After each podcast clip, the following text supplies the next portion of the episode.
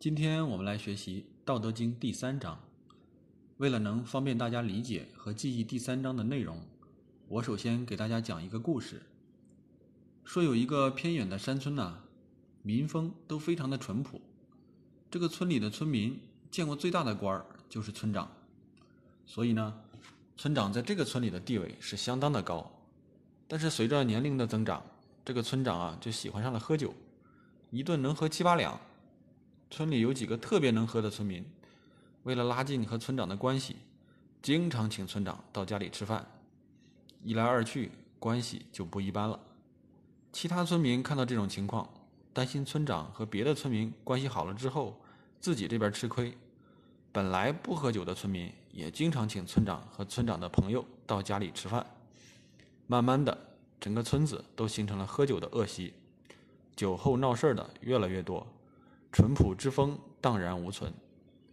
后来呢，不光请喝酒的人越来越多，随着村长喝酒品味越来越高，给村长送好酒的人每次都能得到村长额外的照顾。对于贫困户王老五来说，家里困难，买不起好酒，实在头疼，怎么办？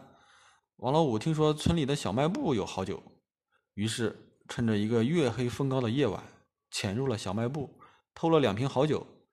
第二天，若无其事的提去给村长，村长还很高兴，当即答应王老五，今年的低保肯定有他一份儿还留下王老五又叫了几个人一顿大喝。经营小卖部的李铁柱发现小卖部被偷了，这还了得，直接报警。警察来到现场后四处排查，有人就说昨天好像在村长家看到了两瓶一样的酒，结果顺藤摸瓜就把王老五给抓到了。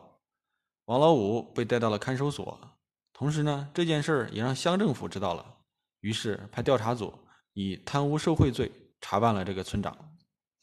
我的故事讲完了，大家想一下，一个民风淳朴的村落如何成为了一个堕落腐化的酒村呢？这究竟是道德的沦丧，还是人性的扭曲？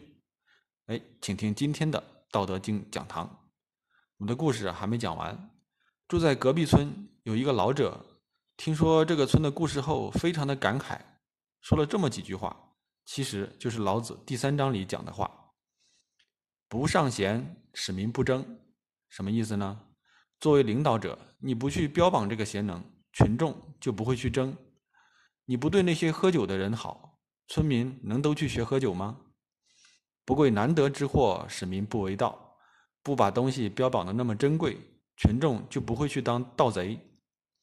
你不你不标榜好酒，村民能去偷吗？不见可欲，使民心不乱。你不把自己的欲望暴露出来，民心就不会乱。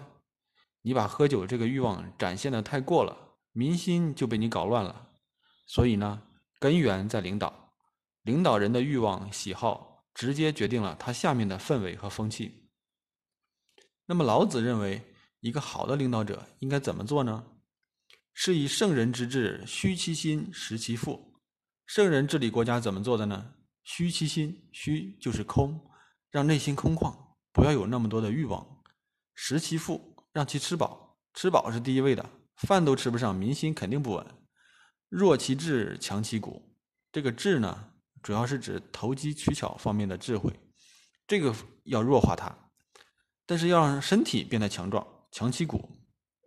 用现代化总结来说，老子希望让下面的人最好是小脑发达，大脑弱化，身体倍儿好，但不胡思乱想。你看，老子总结最后这句：“常使民无知无欲，使夫智者不敢为也。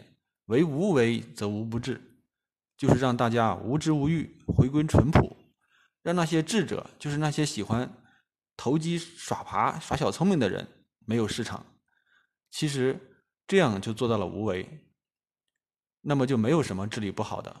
无为无为则无不治。好了，今天我换了一种解读的方式，也是第一次尝试，不知道大家听了以后感受如何？如果有什么感想或者建议，欢迎给我留言或者加我微信“道法自然”的拼音加八八六九，道法自然八八六九。我们下期再见。